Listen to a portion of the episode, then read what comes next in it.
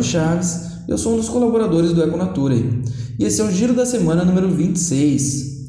Para você que está aqui pela primeira vez, o Giro da Semana é um quadro exclusivo do podcast Econatura, onde a gente comenta algumas das notícias mais relevantes sobre o meio ambiente que saíram na semana anterior. Então as notícias que eu vou comentar aqui hoje são da semana que foi do dia 5 até o dia 11 de setembro de 2021. Mas antes de começar, vamos com o nosso recadinho de sempre. Pessoal, não se esqueçam da nossa campanha de financiamento coletivo no Padrim, onde você que nos acompanha e gosta dos nossos conteúdos pode nos ajudar a produzir cada vez mais e com melhor qualidade, e assim levar conteúdo ambiental de relevância para mais pessoas. Mas se você não tem como contribuir mensalmente lá no Padrim, você pode também doar de forma pontual no nosso Pix ou no nosso PicPay. Com certeza vai ajudar bastante a gente. E se fica difícil ajudar com dinheiro, você pode também se inscrever nos nossos canais e seguir as nossas redes sociais, sem esquecer de sempre interagir bastante com a gente. Tudo isso vai ajudar muito a gente a atingir mais pessoas e, consequentemente, melhorar e aumentar os nossos conteúdos. Dito isso, vamos para o que interessa? Nosso giro da semana? Bora conferir, pessoal? Bom, a primeira notícia que eu vou comentar aqui fala sobre restauração florestal sobre como o desmatamento constante é um dos fatores que mais influenciam a crise climática e ambiental atual. Basicamente, a supressão de florestas não acaba por matar apenas plantas e animais, mas tem também impacto gigantesco em toda a ecologia global e principalmente em serviços ecossistêmicos vitais para a manutenção da vida na Terra. E essa notícia mostra como, mesmo com a preocupação global em conter a destruição das florestas, iniciativas mais antigas como o Observatório Global das Florestas, que eles citam inclusive no texto, têm se mostrado insuficientes para proteger o que restou das nossas matas nativas.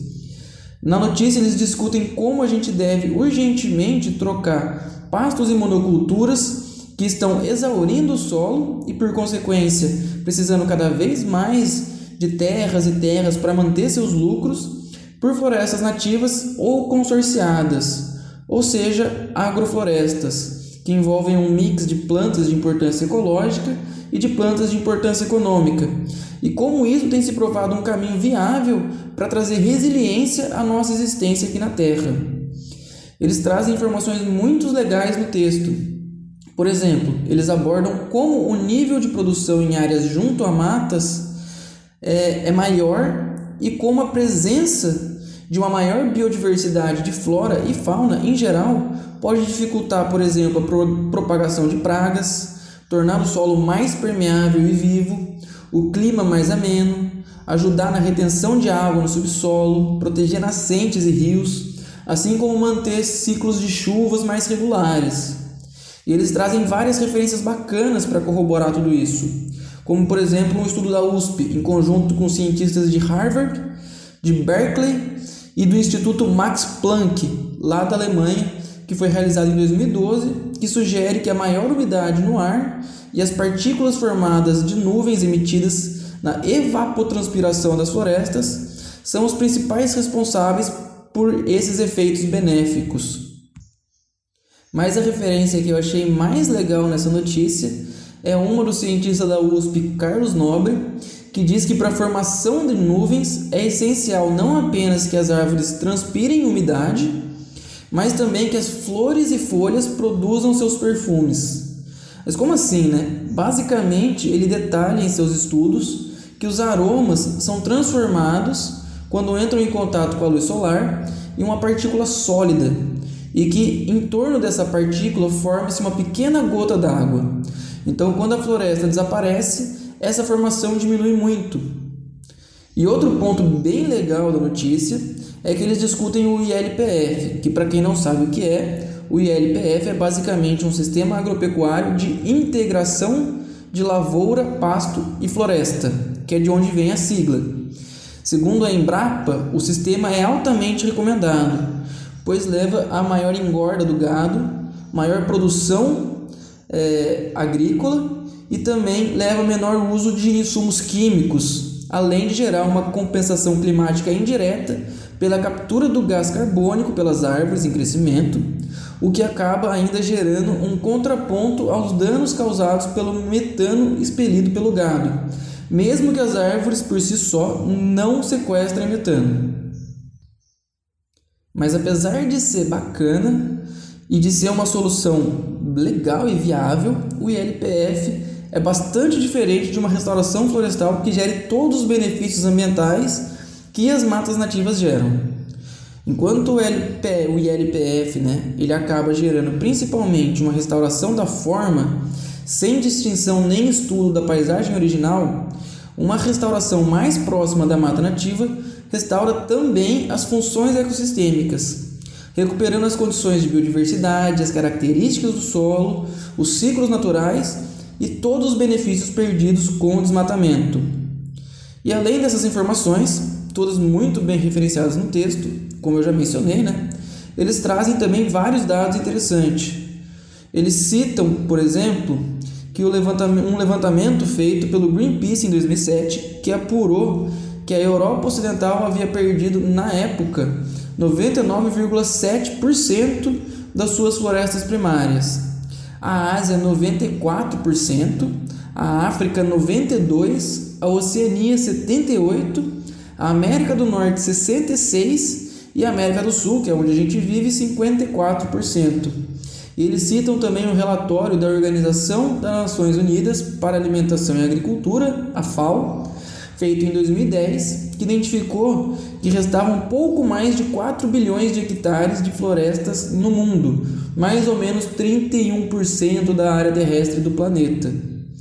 E eles finalizam o texto falando um pouco do contexto brasileiro, do caso brasileiro, que reafirmou seu compromisso no Acordo de Paris em 2015, que é de restaurar mais ou menos 12 milhões de hectares de florestas até 2030, e que apesar de neste momento a gente está indo na contramão disso, com o desmatamento aumentando. Ainda assim, eles acreditam ser possível atingir o objetivo se a gente tiver um esforço maior por todos os setores que têm poder para decidir e agir nesse sentido. Eles trazem um estudo que foi pedido pela Coalizão Brasil Clima, Florestas e Agricultura e foi realizado pelo Instituto Escolha em conjunto com a Fundação Getúlio Vargas que indica que seguindo o caminho da restauração não somente vai beneficiar a natureza, mas também nossa economia. Segundo esse estudo que eles citam, a restauração tem potencial de gerar mais ou menos 138 mil até 215 mil empregos e arrecadar algo em torno de 3,9 a 6,5 bilhões de reais em impostos. Ou seja, é um daqueles textos extremamente prazerosos de se ler que traz à tona tudo aquilo que nós que somos da área ambiental já sabemos, mas com muita informação legal e mais importante, muita clareza nessas informações. Referências científicas bem detalhadas, de uma maneira que é fácil para qualquer leitor entender o tamanho do buraco que o mundo se meteu. Mas, ao mesmo tempo, tem aquela esperança por trás do texto, que se a gente fizer os nossos esforços, que são muitos, viu, pessoal, a gente pode sair desse buraco. Mas para isso a gente não pode mais esperar. Tem que começar a mudar agora.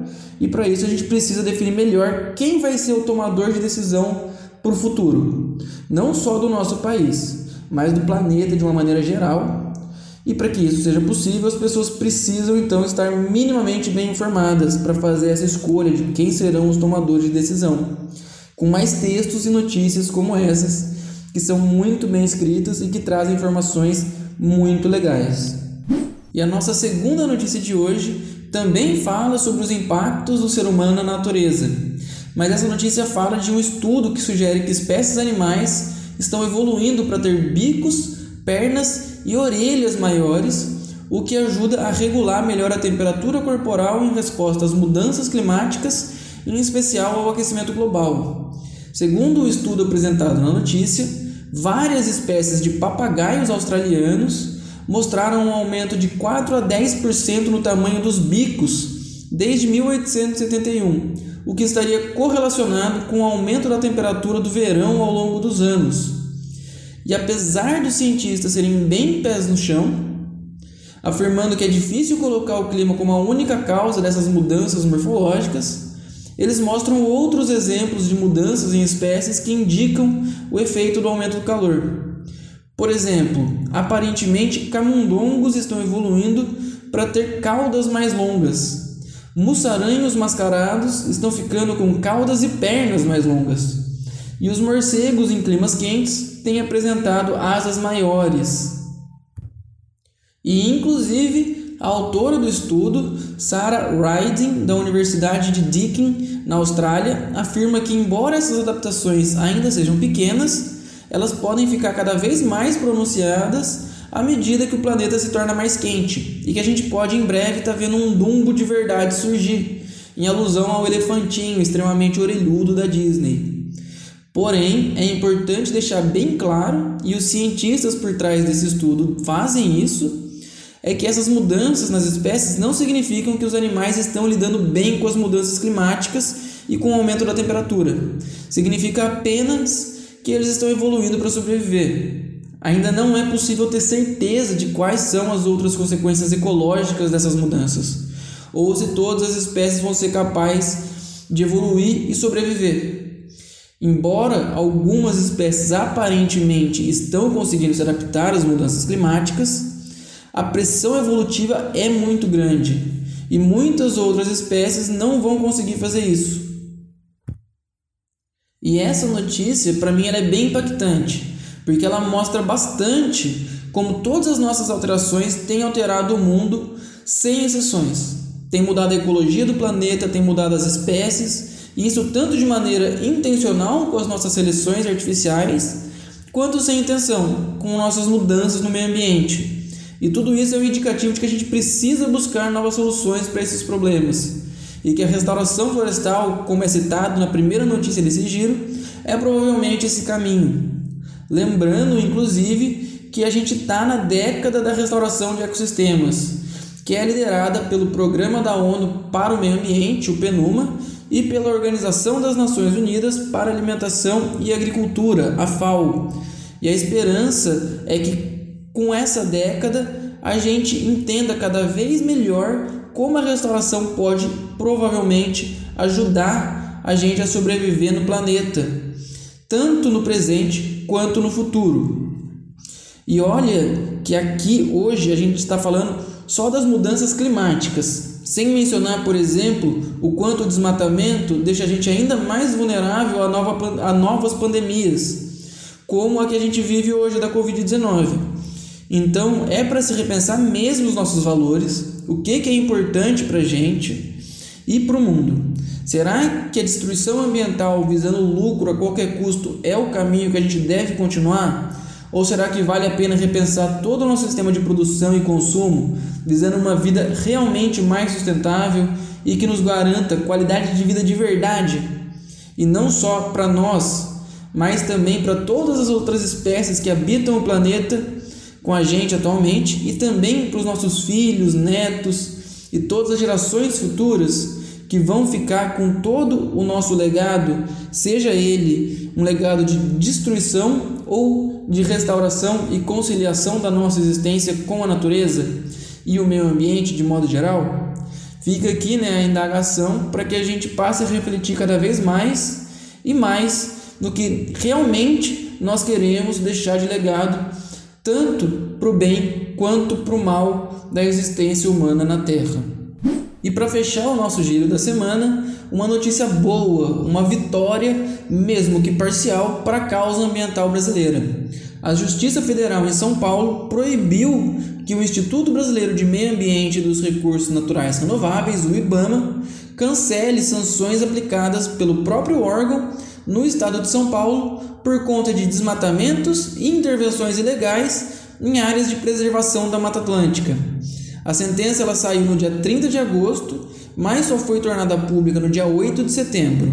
E basicamente ela confirmou a decisão liminar anterior e concluiu que o IBAMA não pode cancelar nenhum tipo de sanção. Sejam essas sanções autos de infração ambiental, termos de embargos interdição e apreensão ou qualquer outro tipo, que tenha sido lavrada no Estado devido a intervenções não autorizadas em áreas de preservação permanente, as APPs, da Mata Atlântica no território paulista. Essa medida ela atendeu a um pedido do Ministério Público Federal, que em outubro de 2020 entrou com uma ação civil pública para impedir que novas diretrizes fixadas pelo Ministério do Meio Ambiente na gestão do Ricardo Salles levassem à anulação indevida de centenas de autos de infração pela Superintendência do IBAMA em São Paulo.